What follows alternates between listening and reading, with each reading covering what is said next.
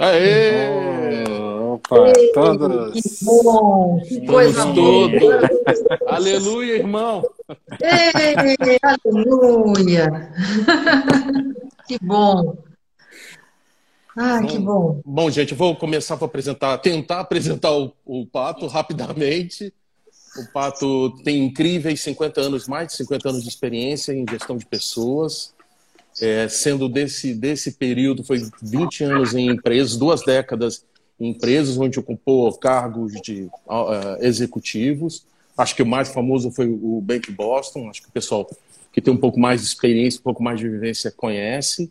Depois disso, o Pato começou a empreender. Eu acho que o Pato está empreendendo até hoje, mas empreendeu e se juntou há 23 anos atrás na Mercer. Para quem não conhece a Mercer, é uma das maiores consultorias de recursos humanos do mundo.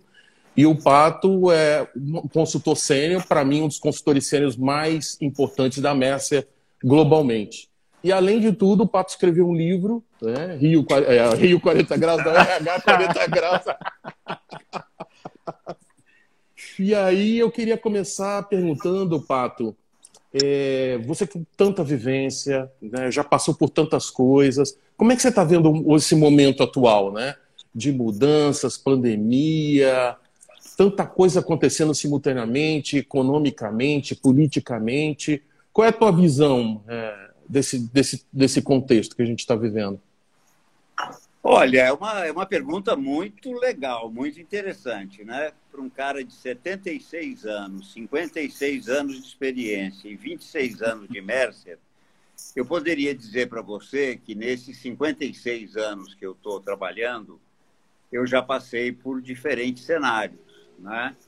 Eu já passei por uma ditadura, é, a gente já passou por, por inflação de mil por cento ao mês.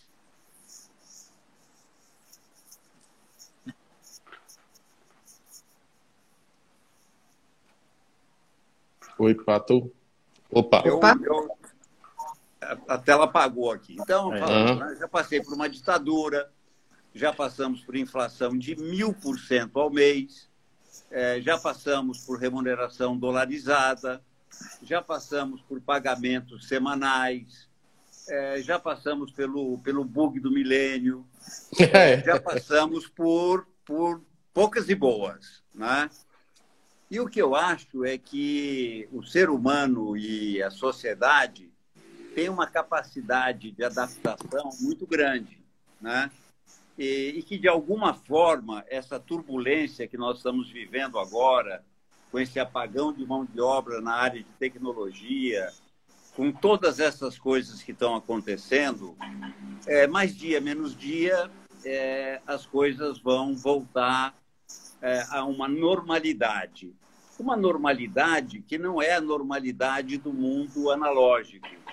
Vai ser uma nova normalidade do mundo, de um mundo digital mas sem tantas, é, é, sem tantos solavancos como os que a gente está vivendo no momento. Eu acho que é uma questão de tempo para que as coisas se aquietem, né? E a gente volte a um novo normal, mas um novo normal dentro de uma realidade digital e não mais dentro de uma realidade analógica. Uhum. Legal. Pato, Tão bom ter você aqui com a gente. Sabe que eu sou fã, né? Então, assim, é, eu tenho que dar uma, dar uma puxada. e eu fã de vocês três, hein? Legal. Ai, coisa boa.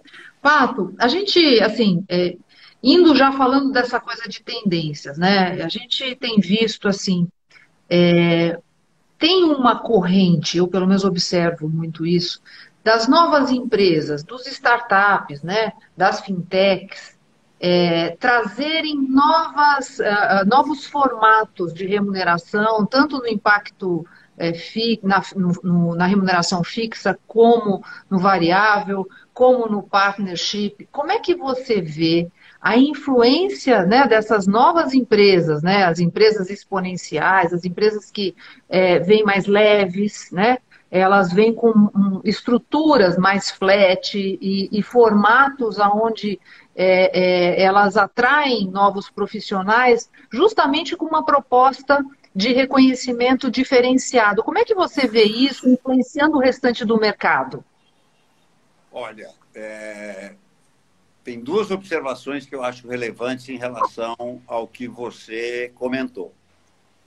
A primeira é que quem não se, se atentar ao que está acontecendo com a chegada dessas novas empresas corre o risco de virar Kodak.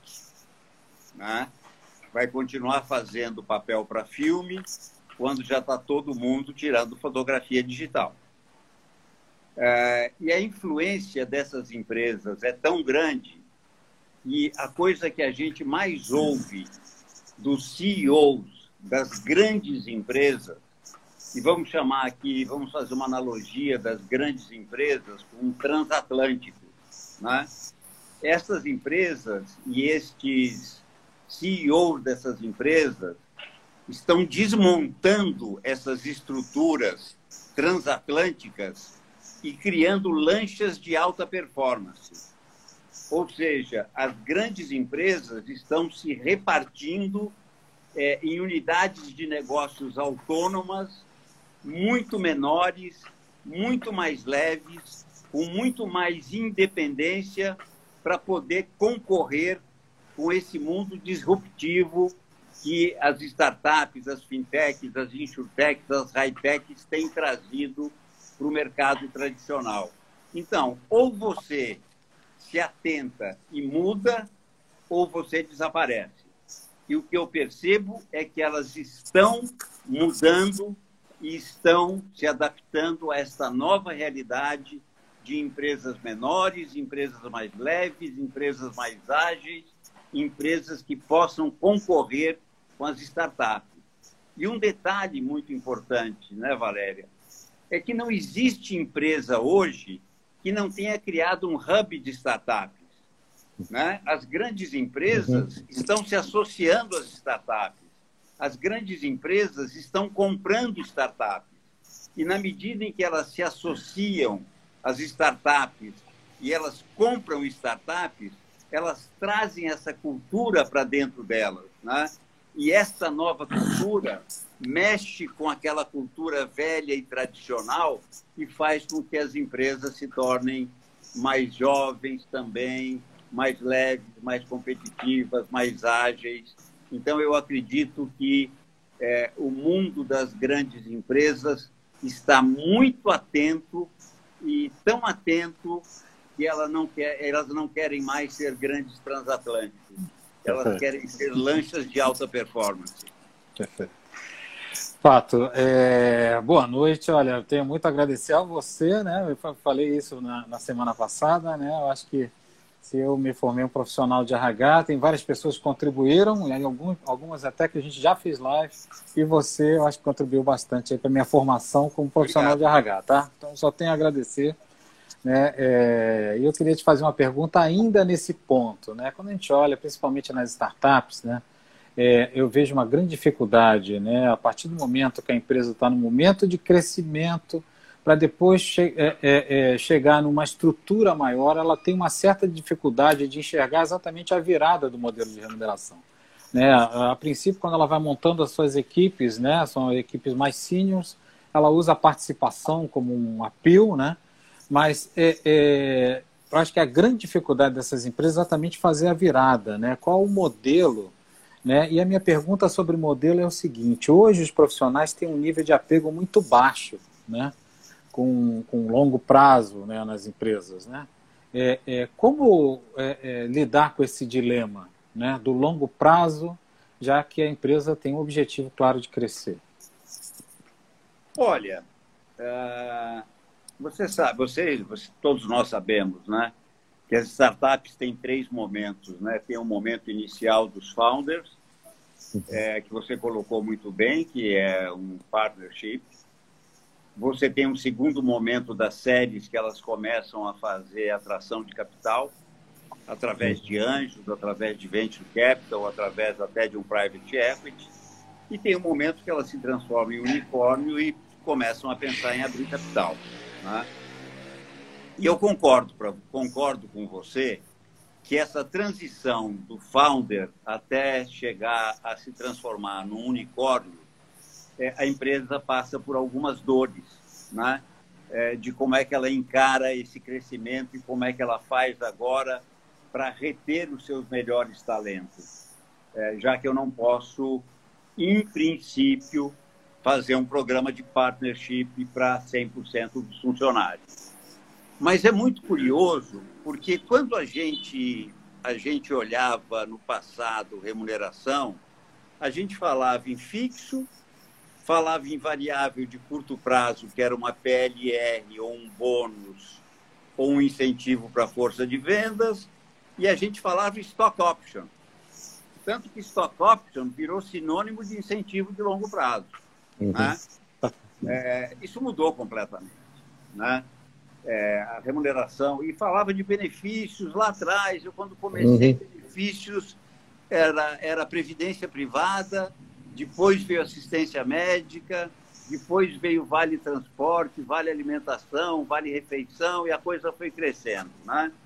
É, o, que, o que, na verdade, é, as empresas estão fazendo para minimizar a perda de talento, minimizar, porque eu não acredito em nenhum modelo que blinde uma empresa 100% é, na retenção dos seus talentos.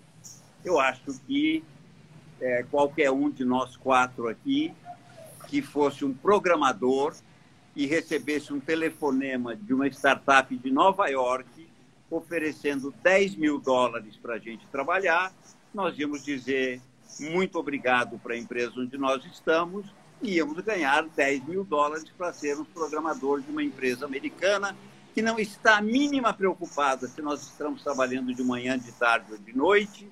A única coisa que ela quer é que no prazo contratado você entregue o que tem que entregar. Né? Então, é, essa história de você blindar as pessoas e achar que tem um modelo é, 100% eficiente, eu não acredito nisso. Agora, além do partnership que você já citou, quando a gente fala em incentivo de curto prazo hoje, o que essas empresas estão fazendo, usando e abusando, e as empresas tradicionais ainda dormindo no ponto, é que elas estão fazendo modelos de premiação em bens, premiação em serviços, premiação em dinheiro, premiação em cartão, em cartão de benefícios, premiação em cartão fidelidade de pontos, que mais tarde você pode trocar por bens, serviços ou dinheiro. É, elas estão criando os bônus por transação. É uma transação bem sucedida pode ser objeto de um bônus de transação. Uma transação pode ser a criação de uma nova ideia pode ser a aquisição de uma outra startup, pode ser a venda de um ativo que eu não queira mais, pode ser qualquer coisa que tenha um efeito positivo para a organização. Então, se fala muito, além de premiação, se fala em bônus de transação, isso no curto prazo. E no longo prazo, doutor, aí a coisa, o bicho pega, né? Porque não é só mais é, partnership, nem, nem programas de de stock option. Você hoje tem os programas de ações restritas, se ainda é uma limitada, você trabalha com cotas. Hoje já existem limitadas com cotas sem direito a voto. Se é uma SA que ainda não abriu o capital, você ainda pode trabalhar com ações preferenciais sem direito a voto. Você pode ter modelos de stock purchase, você pode ter modelos de bônus de longo prazo que não diluem, não estão não, não diluem o equity, mas estão atreladas ao equity e que, portanto, é, as despesas decorrentes desses programas são dedutíveis do imposto de renda. Então, você tem uma infinidade de novas práticas de remuneração que ajudam a empresa a fazer com que ela minimize o seu turnover. Mas zerar turnover, eu não acredito. É. O Pato, isso é, tem, tem mil efeitos na cultura, né? E tem gente que infelizmente não está dando atenção ainda necessária para a questão da cultura, né? A importância que ela tem, a, a importância de transmitir quais os valores e praticar esses valores. Como é que você está vendo esse momento aí da, da, dessa discussão a respeito da cultura? Até porque, né, Pato? Hoje, mais do que nunca, pelo menos na minha opinião, o que acontece fora das empresas está impactando diretamente, né? Então, veio com essa questão do home office, saúde mental, quer dizer, não dá para despesar o que está acontecendo fora mais, né? Não dá, olha, agora dentro da empresa a gente só trata de temas aqui relacionados à empresa. Como é que você está vendo esse, esse movimento? Olha, é...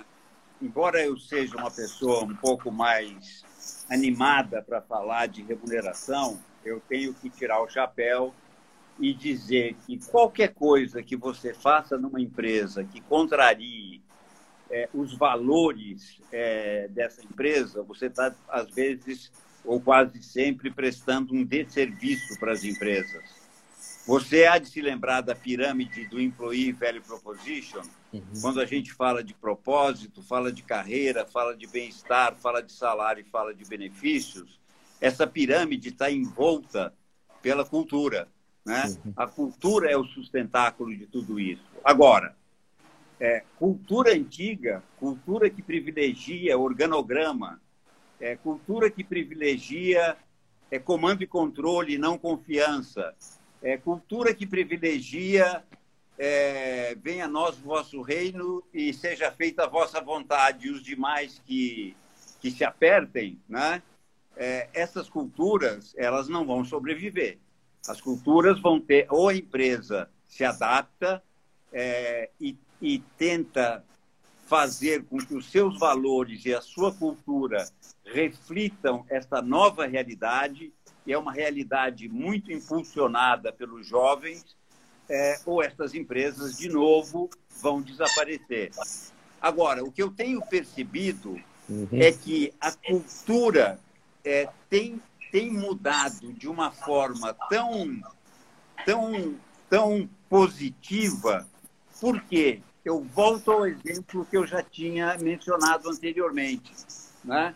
Quando você vê empresas contratando startups para ter soluções mais ágeis e mais baratas prontas, eu não vou desenvolver dentro, eu vou comprar das startups. O mundo virou um mundo de parcerias. Né? Uhum. É, eu vou buscar parceiros no mercado e não vou desenvolver internamente. É, eu vou me associar a startups. Eu vou comprar startups. Eu vou, eu vou criar um hub de startups dentro da minha empresa. Então, na medida em que as empresas estão atuando nesta linha, elas estão incorporando novos valores e estão transformando a sua cultura para poder sobreviver nesse mundo em disrupção, em tão acelerada transformação. Uhum. Perfeito. Pato, pegando uma carona no que você está falando, assim, talvez indo mais especificamente, né? É, eu tenho refletido bastante sobre o impacto do trabalho à distância, né, do home office, é, na remuneração, né? É, e algumas ideias passam pela minha cabeça que talvez, e aí eu quero né, ouvir o que, que você pensa disso, que talvez a gente no, no futuro tenha uma mudança aí com relação a, ao impacto é, da remuneração. Porque, sendo mais, mais clara, é, a gente vem de uma estrutura onde você tem cargos iguais e remunerações, falando da fixa só, tá? Muito parecidas, porque tem a, as regras, né, de que todo mundo é igual. Dentro de um mundo aonde você tinha o comando e o controle muito mais, muito mais evidente. Então, é, um analista júnior tem as expectativas do que ele faz e tem ali as regras que ele precisa seguir. Quando você começa a trabalhar mais à distância, a gente tem um, um risco forte, né? uma, uma tendência, vou dizer melhor, é, de termos um trabalho híbrido, um pouco no escritório, um pouco à distância. A questão do controle fica muito mais difícil. E se a questão do controle fica muito mais difícil, puxa vida, a gente vai ter a tão famosa autonomia acontecendo. Com a autonomia, a gente começa a ter diferenciações. Você pode ter o mesmo cargo, mas você tem entregas diferentes, baseado no engajamento, no conhecimento, no empenho, enfim. E aí, como é que você consegue uniformizar a remuneração? Vou falando só da parte fixa. Porque você vai ter é, é, é, contribuições muito diferentes. Você acha possível, e aí considerando toda a parte de legislação, e temos um colega que comentou aqui, como é que fica é. a CLT, o quanto ela atrapalha, o Gutierrez, né? todas, né? O Gutierrez. Você vê impactos em mudança em legislação e nessa prática que a gente viveu a vida inteira? Desculpa a, ser tão longa, acho que eu, eu demorei para me expressar bem, espero que tenha conseguido. Olha, vamos lá. Uh, eu acho que uh, esse mundo em transformação, uh, claramente, as empresas que continuarem achando que num sistema híbrido de trabalho elas vão continuar com comando e controle, elas estão redondamente enganadas. Elas vão ter que substituir comando e controle por confiança. Bom, né?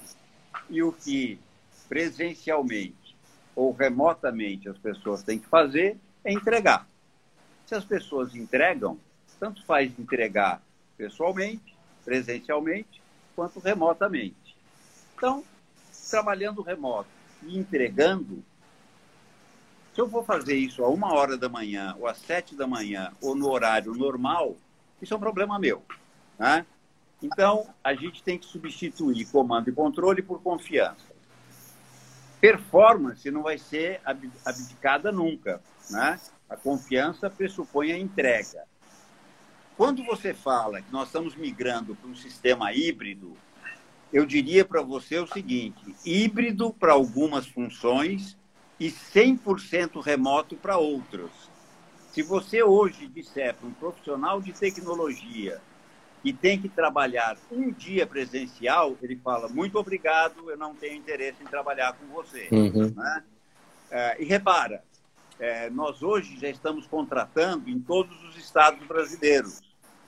Quando não, já estamos contratando na América Latina. Quando não, já estamos contratando na Europa, né? profissionais de tecnologia. E eles lá fora contratando aqui. Então, imagine você é, lá no, no, banco contratando alguém de tecnologia que esteja na Índia. E você diga para ele: olha, mas aqui no meu banco é 3 por 2. Você vai ter que pegar um avião por sua conta da Índia e vir para o Brasil para fazer dois dias presencial. Não é? é. Não dá, não. Essa, e paga a passagem, viu? E paga a passagem. Essa, essa não existe. Essa não existe. Então, é... Tudo isso, para mim, eu, eu ainda não abdiquei é, de um conceito que eu tenho, que é um conceito que eu já brinquei algumas vezes, inclusive na, na, na no último no último na última live que a Mercer fez, é, webinar que a Mercer fez sobre é, esse mundo em transformação, eu continuo achando que remuneração fixa ah, não é o grande, o grande desafio. Não é o grande desafio. O que, o que, me, o que, é, o que me incomoda é, em termos de remuneração fixa são, e aqui eu estou jogando contra o patrimônio, tá? É, são as famosas faixas salariais. Né? Eu tenho uma implicância, uma ojeriza muito grande por faixas salariais. Eu não me esqueço de num dos últimos eventos presenciais que a gente fez no auditório do Santander, é, alguns de vocês vão se lembrar em que eu perguntei o seguinte para as pessoas: é, vocês têm uma estratégia de remuneração total fixo, variável de curto, variável de longo, benefício, salário emocional. Na época ainda não se falava muito em salário emocional. Vocês têm uma estratégia de remuneração fixada na empresa? Eu diria que 99% das pessoas levantaram a mãozinha. Temos. Aí eu, na segunda pergunta, falei: legal. E essa estratégia de vocês estabelece que, por exemplo, na remuneração fixa, vocês vão mirar o 25 percentil, ou eventualmente o 50 percentil, ou quem sabe até o 75 percentil. Aí algumas pessoas, provavelmente, que não sabiam que era percentil, 80% levantou os braços. Aí, para esses 80% que levantaram os braços, eu perguntei: legal, para mim é indiferente que, que vocês tenham estabelecido que a estratégia é o 25 percentil, 50 percentil, 75 percentil. Mas vamos imaginar que vocês tenham dito que é o 50 percentil. O 50 percentil é um ponto ou é uma faixa? Fez-se um silêncio sepulcral. ah? Ficou todo mundo com aquele ar assim. Onde é que esse cara. Qual é a pegadinha que esse cara está querendo colocar para a gente, né? É, e as pessoas não responderam, né? É, por temor de falar uma bobagem, ou, né? E ficou todo mundo quieto. Eu falei, não, pô, todos vocês sabem que o 50 percentil é um ponto. Né?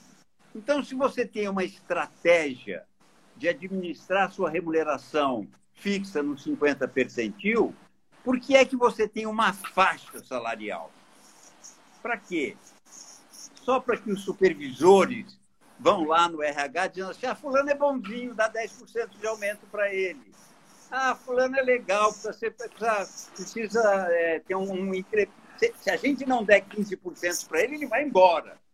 Né? Então, é, eu vejo a faixa salarial como um fator negativo de incremento dos custos. Né?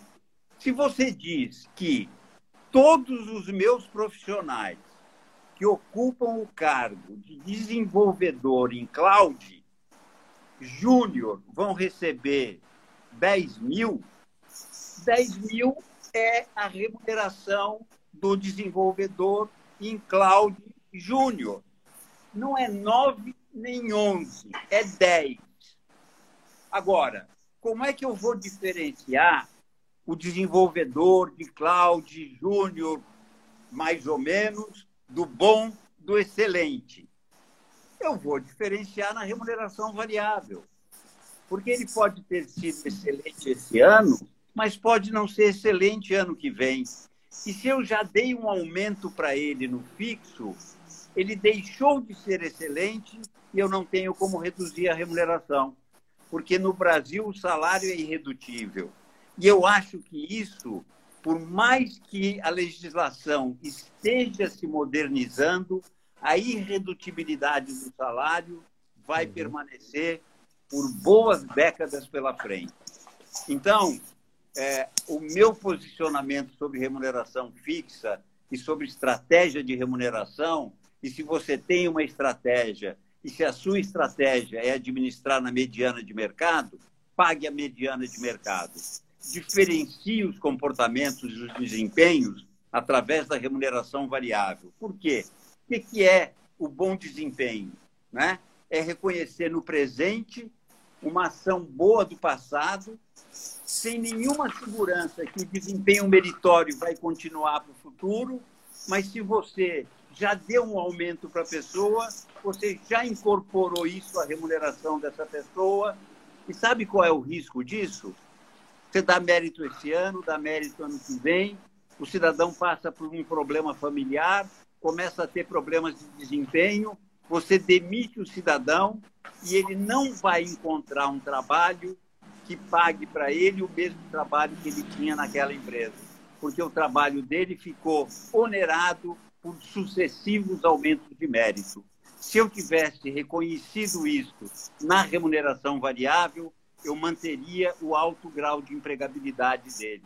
Então, muitas vezes, essa política de dar aumentos na remuneração fixa é um tiro no pé para o próprio funcionário, porque o dia que ele deixar a empresa, ele vai ter dificuldade de conseguir se recolocar com esse mesmo salário.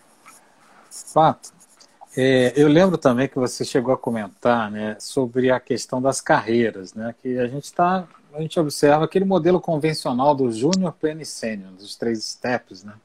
Mas eu lembro que você comentou né, que isso também é uma coisa que ao longo do tempo né, muda, porque o próprio futuro do trabalho e a, e a, necess... e a, e nível de contribuição das pessoas né, no trabalho né, vai sendo incrementado ao longo do tempo, até de uma maneira mais rápida. Como é que você pensa nisso também? Hoje, é, é, acho que as empresas têm uma dificuldade de sair né, dessas convenções, né? mas como é que é a tua visão em relação à carreira mesmo? Né?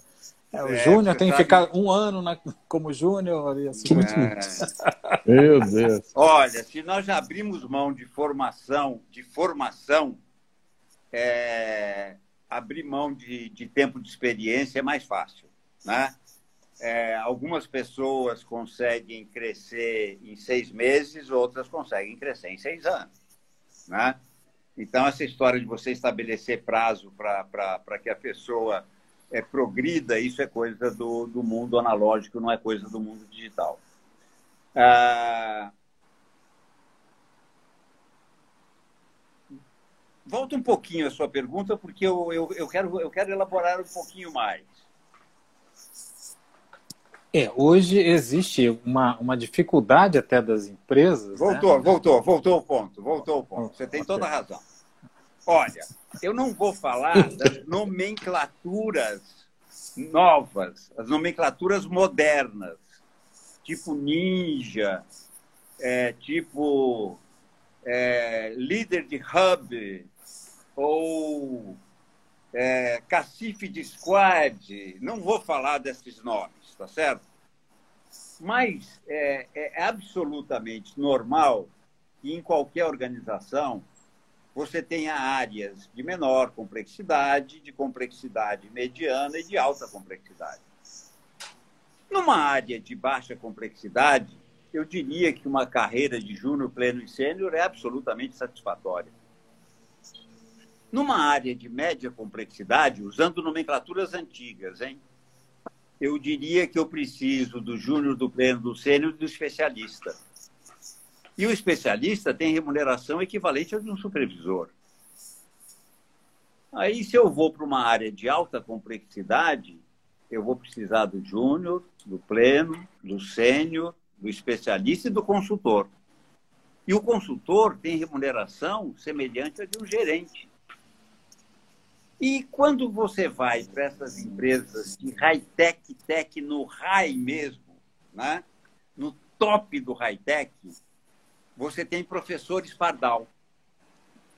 E professores pardal, nos nomes antigos, não é nem júnior, nem pleno, nem sênior, nem especialista, nem consultor, é proeminente, é o nome antigo. Né?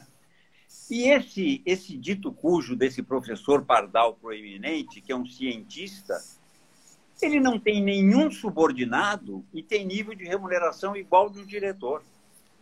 E, para minha surpresa, as empresas mais, mais novas, as mais modernas, tratam isso de uma maneira absolutamente normal eu não tenho nenhum problema em ter aquele cidadão que tem aquele conhecimento que é a sustentação do meu core business, sendo o bloco do eu sozinho ganhando remuneração de diretor.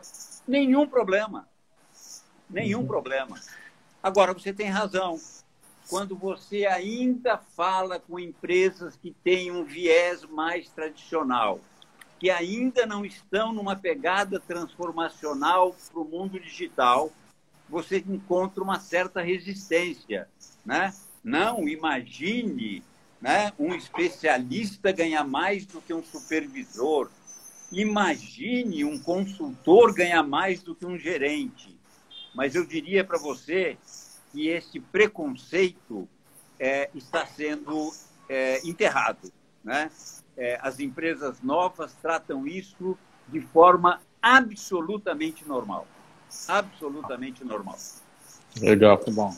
O, o Pato, o Maurício Baroca, que está assistindo a gente aqui, ele tem duas questões, mas uma questão que ele está falando é com relação a esse ponto que você falou de tratar na variável. É, não tem uma resistência do brasileiro, claro que tem, depende da carreira, como você está colocando, concordo, mas em geral, não tem uma resistência, não tem um hábito da gente enxergar só o fixo e esse reconhecimento por variável ser mais difícil de aceitar? Olha, é, eu quando faço referência a isso, eu não estou falando dos 15 milhões de desempregados que tem no Brasil. Eu estou falando uhum. de uma camada que a gente chamava de colarinho branco, que a gente precisa inventar um nome novo, porque ninguém mais usa colarinho, né? É, é, talvez, white collar lá, né? É, acabou, colarinho acabou. Então, o pessoal de colarinho branco, a gente precisa dizer, é, são, são os homens de, é, de regata e as mulheres de tomara que caia, né? É, e tomara que caia não... também não, Pato. Tomara que não caia pode. não pode. Não pode, não. então tá bom. Então, de top, top, top, tá? Não, é... tomara que caia, não. é... Não, não, não, não tem mais jeito, né, de você de você querer querer é, entender, vamos entender com clareza, né? é, dos 15 milhões de desempregados, provavelmente 13 milhões, 13 milhões e meio sobrevivem do salário, do vale transporte, do vale refeição e do vale alimentação. Uhum. E muitas vezes o vale alimentação é a única coisa que entra na casa deles, né, como comida. Né? Uhum. É, nós não estamos falando desse público, nós estamos falando do público que antigamente a gente chamava de colarinho branco. E eu vou dizer uma coisa para você se neste público eu estiver buscando alguém no mercado que queira bater pé em termos de ou eu ganho um fixo tal ou eu não venho, eu prefiro que ele não venha. Eu prefiro que ele não venha. Né? Eu acho que você tendo uma política bem estruturada e simples de comunicar, simples de comunicar, a aceitabilidade é grande. O problema dos modelos de remuneração variável nesse país é que a gente, né, metido a besta, quis criar coisas tão maravilhosas que criou coisas que só nós entendemos. E nenhum, nenhum dos portais que não são de remuneração entendem. Então, se a pessoa não entende, ela tem medo. Né? O que a gente precisa é criar formas de remuneração variável simples, fáceis uhum. de comunicar e que as pessoas entendam. Elas entendendo, elas aceitam. Legal. Entendi. Fato, eu queria explorar um pouquinho mais isso. É bom ter, ter você aqui, porque você consegue desatar todos os nós que a gente recebe nas empresas. Né? Não. Tem que dar uma ajuda a desatar todos esses nós que existem nas empresas. Né? por exemplo, hoje, né, há, há um tempo atrás, né, a, tendência era aumentar uma parte do salário, colocar no, no risco da performance. Até tinha algumas empresas que no, no início, né, era o bônus altíssimo, né, e, e, a pessoa trabalhava dois anos porque depois de dois anos não queria mais trabalhar naquela empresa. Né? Ao longo do tempo, a discussão foi aumentar o risco, o, o salário vinculado ao risco da performance. Agora, com o advento, ou pelo menos o reforço do ISG, né, é, é, não existe um, algum, algum dilema nessa questão? Vamos pegar um exemplo dos bancos. Né?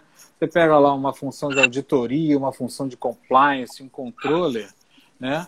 O bônus vinculado à performance talvez não seja tão, tão bom, né? Porque ele tem que pensar na perenidade da empresa. Como é que você vê isso? Existe algum dilema nesse, nesse ponto? É, eu acho que não existe um dilema. Eu acho que é, o que existe pode ser pode ser que a gente possa traduzir isso como um dilema. Mas o que eu acho que existe é o seguinte: nós não podemos tratar de forma igual os diferentes o caminho mais próximo para você cometer uma injustiça é tratar diferente de forma igual.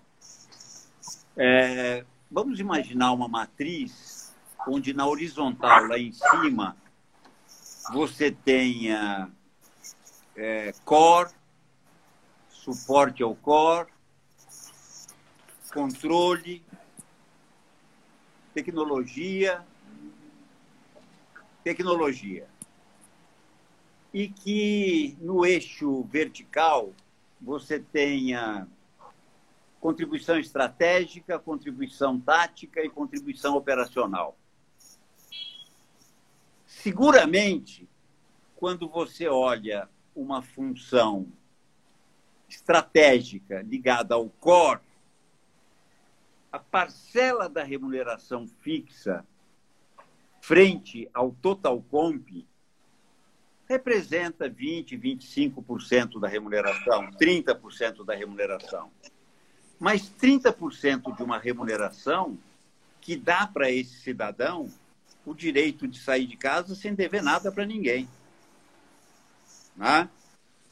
É, quando você olha uma área de suporte ao core, talvez essa relação já não seja mais de 30, seja de 40, 50, e o variável represente os outros 50.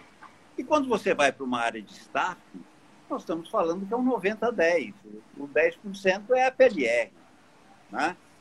É, então, dependendo do público que nós, o tipo de contribuição e dependendo da área de atuação, nós devemos ter estratégias diferentes. Por exemplo, você citou é, os bancos.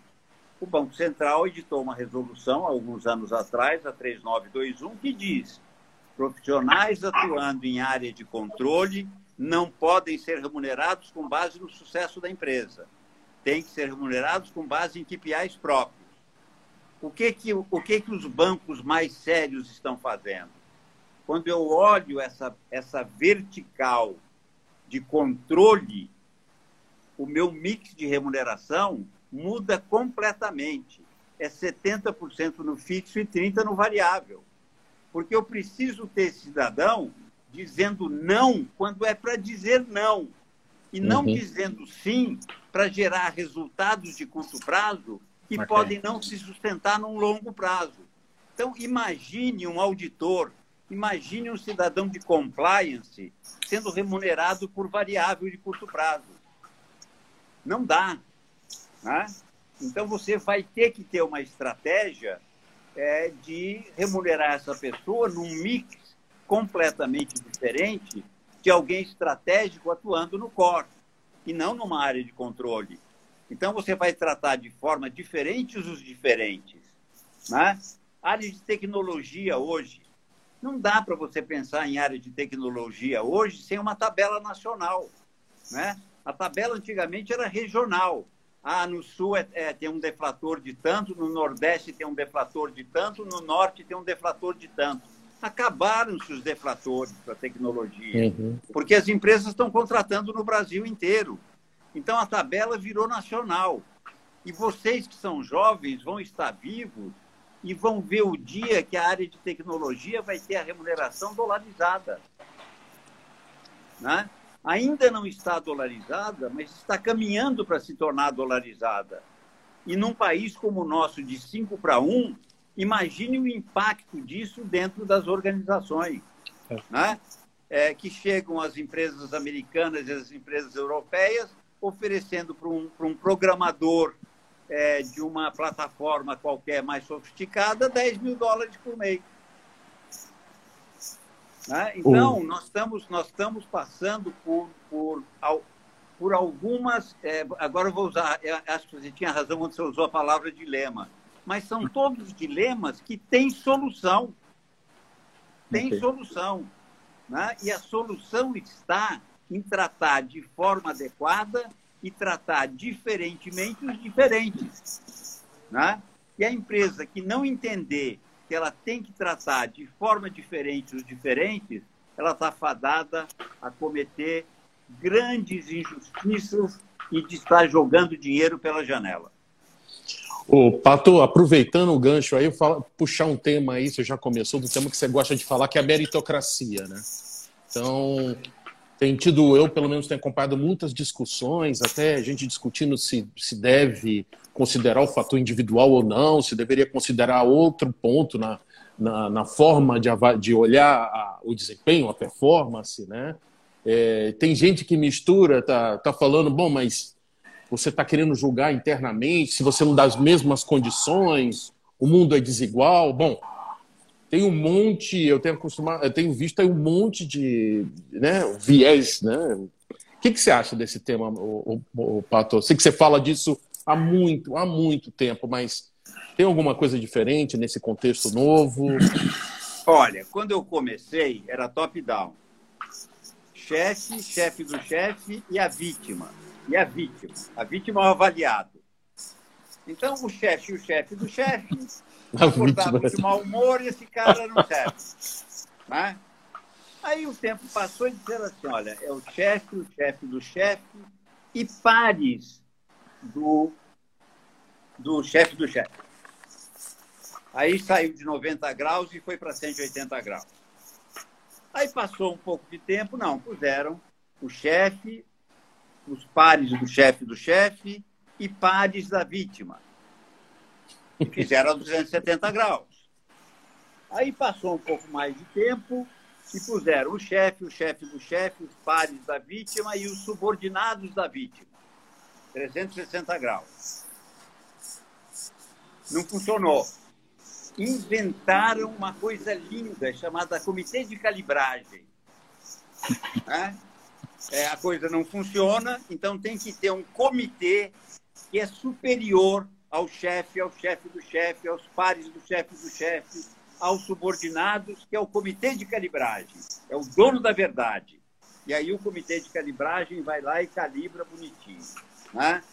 E, de novo, os, os fatores humanos impactando fortemente é, essa, essa, essa decisão sobre a meritocracia. E eram anuais, falar... né, Pato? E eram anuais, né? Agora os ciclos também, agora tem essa dos ciclos menores também, né?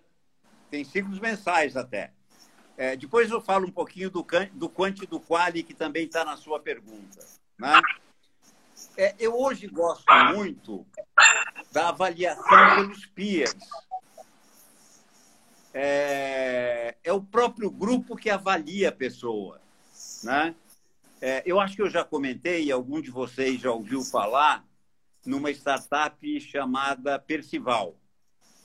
A Percival era um dos cavaleiros da Tábula Redonda. Hum. A Tábula Redonda era um lugar onde todos tinham voz. E Percival é percibe de velho. Percibe de velho, valor percebido. Olha aqui. Então é Percival, onde todos tenham voz, e Percival de percibe de velho. Eu acho que este é o mecanismo, a prova de bala, para que você faça com que a meritocracia aconteça. Porque são as próprias pessoas do SQUAD, as, as próprias pessoas do grupo multidisciplinar que se autoavaliam.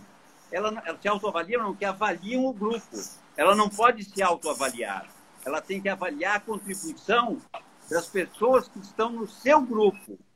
E o peso da avaliação leva em consideração se você conhece o trabalho da pessoa, se você não conhece o trabalho da pessoa. Então, é uma, é uma coisa trazida pelas startups, né? É, que é uma forma nova de você estar tangibilizando a meritocracia de uma forma muito mais correta do que as que nós vimos praticando até agora, tá? que é avaliação pelo peer, pelo próprio grupo a que as pessoas pertencem, é este grupo que vai dizer é, da pizza de oito pedaços, quantos pedaços a gente vai dar para Valéria, quantos pedaços a gente vai dar para você, e vai sobrar algum pedaço para mim. Né? É o grupo que decide. Não é o chefe do chefe, não é o chefe, não é o par do chefe, não é o par da vítima, não são subordinados da vítima, é o grupo que decide. É o grupo de trabalho que decide. É o grupo que está envolvido no dia a dia com as pessoas que decidem. Tá? Agora. O Pato, mas haja maturidade oh, para isso. É hein? isso aí. É, mas eu acho que esse é o caminho. Eu acho que esse é o caminho. Eu estou muito entusiasmado com essa ideia. Agora, a meritocracia é só o quanti? Eu diria para você que hoje é jogar a moeda para cima. Se você conversa com um RH mais voltado para uh, o PowerPoint, eu diria que esse RH diz que o comportamento não deve influenciar a meritocracia. Mas se você conversa com RH mais voltado para o Excel, Uh, não sei se ficou clara a diferença do, do RH voltado para o PowerPoint e do RH voltado para o Excel. Para mim ficou. Vai depender do Excel agora. A gente está aguardando o Excel. Quando você fala do RH mais voltado para o Excel, esse RH diz não, o comportamento tem que ser levado em consideração. Eu não posso permitir que as pessoas obtenham resultado matando a mãe. Né? Então, o comportamental tem que estar associado à, à meritocracia. E quando você fala do Percival, você fala das pessoas. O que, o que, o que, que, você, o que, que você admira numa pessoa? É só o que ela entrega ou é como ela entrega? Como ela divide? Como ela se comporta? Como ela, como ela se congrega com os demais membros do grupo? Ou seja, deixar o como de lado, na minha velha opinião, não funciona. Para mim, o como faz parte, é parte integrante da meritocracia. E enquanto ele era um sistema frágil, até com os comitês de calibração, a gente não dava um peso muito alto para ele para evitar que ele impactasse a remuneração, às vezes de uma maneira injusta. Mas eu acho que, na medida em que a gente evoluir para um processo de avaliação do próprio grupo, ele pode ter uma preponderância até maior do que, sei lá, 20%, 30%. Mas eu, eu acho que o como é indissolúvel, é, é inseparável da meritocracia. Mas, Pato, você não acha que existe uma dificuldade hoje das empresas, principalmente quando a gente fala de remuneração de vendas, por exemplo, da gente incluir esse quali né, é, é, no, nos indicadores? Porque a tendência é aquela visão imediatista do resultado, então é indicador. Você sabe, uh -huh. você hum. sabe que eu aprendi uma palavrinha nova? É, Para mim, Miss era Miss Universo, Miss Mundo, era Miss, né? É concurso de, concurso de beleza. Até que eu, olhando a legislação inglesa, eu encontrei uma palavrinha chamada misselling, né? que significa venda ruim. Okay. É, na Inglaterra, em alguns segmentos, proibido, proibido pagar comissão sobre venda. Proibido. Porque ao invés de conquistar o cliente e ter esse cliente como um cliente cativo, eu posso perder o cliente. Eu, no afã de vender, eu posso empurrar para o cliente alguma coisa que ele não queira comprar e que na hora que ele tomar consciência de que ele comprou alguma coisa que ele não queria, ele abandona a empresa. Então, esses critérios de comissionamento começam a ser questionados. E quando a coisa começa na Inglaterra, já tem estudos sendo feitos na França, já tem estudos sendo feitos na Itália, daqui a pouco começam a fazer estudos na América do Norte, e daqui a pouco isso chega aqui no Brasil. Então, é, eu acho que a gente tem que estar aberto para repensar algumas coisas que a gente tem uma crença de que é, é, é, a última bolacha do pacote é ter um sistema de comissionamento que faça com que os vendedores gastem toda a sola de sapato é, e ponham 200 mil quilômetros de, no carro a cada mês a gente precisa começar a repensar um pouquinho, né? Se essas vendas são vendas que estão gerando churn ou não estão gerando churn. Uhum. Se essas vendas são vendas que é, estão é, fazendo com que a experiência do cliente seja boa e que a experiência do cliente não seja uma porcaria, né? Então, e agora está na moda falar experiência do cliente, experiência do colaborador, Isso. tudo, né? No meu tempo era satisfação. O mundo é de experiência. É tudo a experiência. No meu tempo era satisfação do cliente, satisfação do funcionário. Agora é experiência. Então, vamos experiência. falar experiência, tá? É, eu, fa eu faria uma avaliação é, sobre é, o grau, a experiência dos meus clientes é, em função da minha força de vendas comissionada, para saber qual é essa experiência. É boa? É regular? É ruim? E aí eu dosaria o meu sistema de de comissionamento em função da experiência do cliente. Não sou contra ainda, mas estou de ouvidos e olhos muito atentos ao mis-selling, que não é nem Miss Mundo nem Miss Universo, é mis-selling. Caramba, gente. Olha, posso fazer uma Aula, pergunta antes que eu caia de novo? Gente, eu tô caindo uma sem hora parar. já, gente. Já estamos uma hora já de live, cara. Mais um pouco, bem rápido. Um gente, mas eu Vai, quero fazer, gente. A, gente. a gente combinou. Pato, agora vamos mudar de assunto total? Eu queria muito que você falasse sobre a sua carreira gloriosa e eu queria que você falasse qual que é o próximo projeto da sua vida. O que, que você, o que, que você, o que te move? O que, que você quer fazer? Mas eu gostaria que você falasse, acho que eu não, né? Nós três gostaríamos que você contasse um pouco por que você escolheu essa trajetória. Olha, é, é, eu acho que Puxa vida, que pergunta tão carinhosa, né? e que me faz que me faz remeter a, a, a, a algumas situações. Eu vou contar. É, eu nasci é, quando quando eu nasci eu já nasci de pai e mãe pobres. Os meus irmãos mais velhos nasceram de pai e mães ricos, né?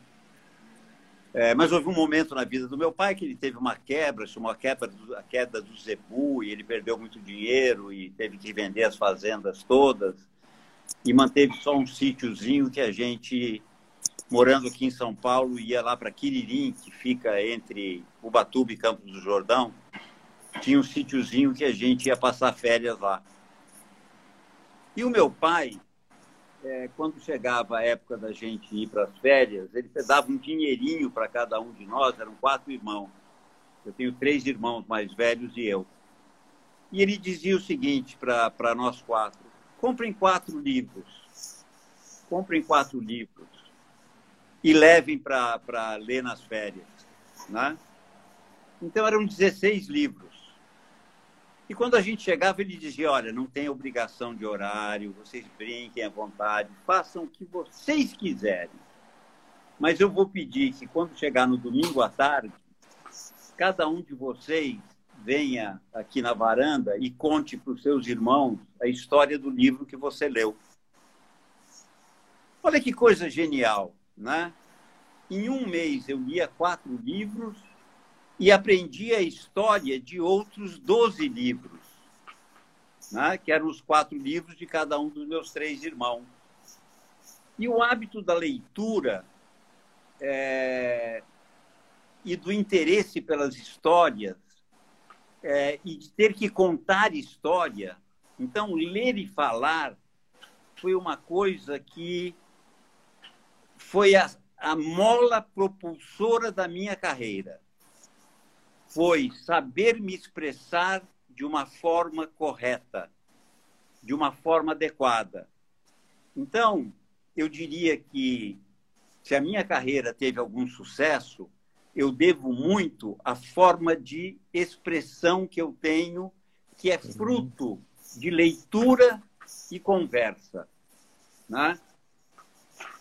Ah, e a outra coisa é o seguinte: eu faço parte da 17ª turma da Getúlio Vargas. A Getúlio Vargas ainda era na rua Martins Fontes, no prédio do Ministério do Trabalho. Não era aquele prédio bonito ali na Faria Lima, chamado John Fitzgerald Kennedy. Eu, quando comecei a GV, eu comecei na Martins Fontes, ali ao lado do, do Hotel Eldorado, do antigo Estadão. Era ali. E quando eu me formei, em 1969, os alunos da GV eram disputados à tapa. Eu recebi 18 propostas de trabalho Não era entrevista, não. Não é entrevista. É 18 propostas de trabalho. Né? Então, o mundo era muito diferente. Era muito diferente. Né? Juntou o fato de eu me expressar razoavelmente bem, é, de, eu, de eu ser desse meu jeitão de ser, de falar, de conversar. É, eu converso igual, da, da, mesma maneira que eu falo com o rei, eu falo com o cara que está sentado na, na, na no, no, no meio-fio da, da calçada. Né? Eu não mudo a minha linguagem, a minha linguagem é sempre a mesma. Né? Uhum. Ah, então, assim, é, é, era um mundo em que a realiza... as oportunidades de emprego eram muito grandes. Né? É, e eu fiz a opção de trabalhar no Citibank, que na época era uma escola. Né? Uhum. Então, juntou tudo isso é, e, e, a vida foi caminhando. Agora, como é que eu cheguei no RH? Essa história é hilária. É hilária. É, o professor é, de Relações Industriais na Getúlio Vargas fez uma prova que era o seguinte: questão número um não é verdade dizer-se que é uma mentira que está correto quem disse que é uma inverdade A, B, C ou D. O problema não era o A, o B, o C ou o D. O problema era você destrinchar a pergunta. Eram dez perguntas com esse cacuete. Ah, não é verdade dizer que é mentira, que é verdade que o cara disse que não era verdade mas que o outro disse que era mentira, era verdadeira. A alternativa A, B, C ou D. Bom, o que, que aconteceu com esse professor? A turma toda da GV olhou aquele negócio e entregou a prova em branco. Eu falei, puxa, como esse pessoal é inteligente, né? Eles terminaram a prova rápido. Eu estou aqui que não consigo decifrar o que esse cara está querendo dizer. Uhum. Mas eu fiquei lá tentando decifrar e respondi, acho que, cinco questões das dez. Quando ele voltou na semana seguinte com o resultado, ele começou, né? era a ordem alfabética. Né? Antônio, zero. Benedito, zero. Carlos, zero. Domingos, zero. Quando chegou no Joaquim, ele falou: Joaquim, nota 6. Cara, eu tomei uma vaia, mas uma vaia inesquecível essa vaia, né? E aí ele falou, não, vocês podem vaiar à vontade, mas é, eu tenho um estágio é, na Mesbla e eu estou oferecendo esse estágio para o Joaquim. Aí o pessoal queria me matar, porque a gente brigava para ter um estágio, né? Todo mundo queria ter um estágio remunerado, né? E o estágio era na área de, na área de departamento de pessoal. Olha só. E eu comecei fazendo descrição de cargos por observação. Então, era com uma prancheta na mão e um caderno anotando o que as pessoas faziam. Né? Então, o meu primeiro trabalho foi é, é, esse, aliás, foi o meu segundo trabalho. O primeiro trabalho vocês já conhecem. O estágio, na realidade, o segundo estágio que eu ganhei desse mesmo professor foi na Mesbla. O primeiro estágio foi na Light. E vocês conhecem a história da Light. Essa eu já contei. Não sei se todos aqui conhecem Nossa. a história da Light. É, o, estágio que eu ganhei na Vaia foi o da Light. E aí, lá fui eu para a Light, tinha que chegar às 6 horas da manhã eu morava ali na, na Cantareira, então eu tinha que acordar às quatro horas da manhã para seis horas da manhã, estar tá no Vale do Anhangabaú, naquele prédio bonito da Light, que agora virou um shopping horroroso, né? Mas é, cheguei, cheguei lá, era um prédio maravilhoso, e eu fui trabalhar com um português chamado Joaquim. E eu cheguei e falei, pois não, seu Joaquim, o que, que eu devo fazer? Ele falou, olha, meu gajo, é muito simples o trabalho que tens a fazer você vai fazer a entrevista de primeira triagem para o pessoal que vai levantar postes e esticar fio. Eu falei, tá bom. O senhor podia explicar para mim o que, que é primeira triagem? Depois explicar para mim o que, que precisa ter uma pessoa para levantar postes e esticar fio? Ele virou e falou: muito simples, meu gato. A primeira coisa, verifique se a carteira profissional dele está limpa. Se a carteira profissional está limpa, é uma pessoa que mudou pouco de emprego. Portanto, é uma pessoa que nos interessa. Segundo, chegue bem perto dele para saber se não está cheirando a álcool.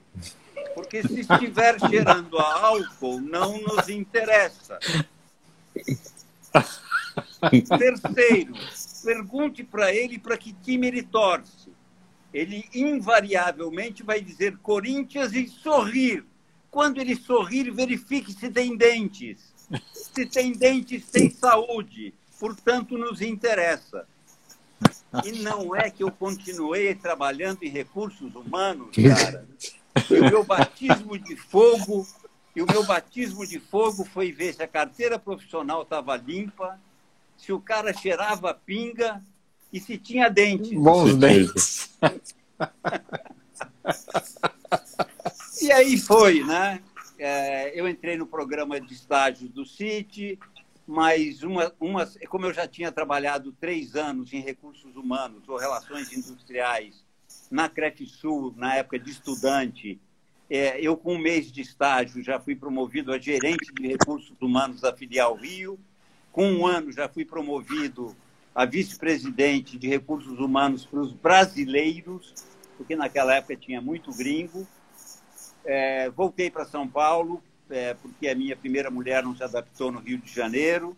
Aí fui trabalhar no Banco União Comercial, mas antes que o Banco União Comercial quebrasse, eu recebi um convite para trabalhar no Banco de Boston. Fui para o Banco de Boston, onde eu fiquei quase 12 anos. Voltei para o Citibank. Foi um grande erro. Era um Citi que, na época, já não tinha mais o encanto que eu tinha pelo Citi é, quando eu era um recém-formado, mas o City, felizmente, voltou hoje a ter um posicionamento muito legal de mercado. Mas no momento que eu voltei para o City, não era um momento muito legal, era um momento de muita concorrência interna. Uh, hoje isso acabou, felizmente, e eu não gostei e falei: quero ser empresário e fui empresário num momento que não tinha anjo, que não tinha nada para ajudar. Uhum. É, é, tive que vender os tapetes, tive que vender o carro. É, quando chegou no momento de vender os filhos, ninguém quis comprar. E aí a empresa deu certo. A empresa deu certo e acabou que eu recebi proposta da antiga Rei, recebi proposta da antiga Tower e recebi proposta da Mercer para vender a Rumo a Rumo com RH. Hum. E acabei vendendo a, a Rumo comigo dentro para a Mercer. E lá estou há 26 anos. Então, é, é, é, eu acho que a minha carreira se deve, um, a, ao fato da leitura e de contar história. É, a gente em RH tem que ser um bom contador de histórias, né? Eu acho que se deve ao fato de ter feito a GV num momento em que tinham muito poucos administradores formados e uma demanda muito grande por administradores. Eu acho que ter tido o primeiro, o primeiro trabalho verdadeiro no Citibank, no momento que o Citibank era uma escola, que o Oscar Motomura era o meu tutor, isso me ajudou muito. Né? É, ter tido uma carreira de sucesso no Banco de Boston também me ajudou muito ter sido um empresário de sucesso me ajudou muito e ter hoje é, esse papel que eu tenho na Mercer é, fez com que é, é, é, vocês conhecessem esse Joaquim Pato que vocês conhecem, que é igualzinho quando está conversando com o CEO e quando está conversando com o analista júnior.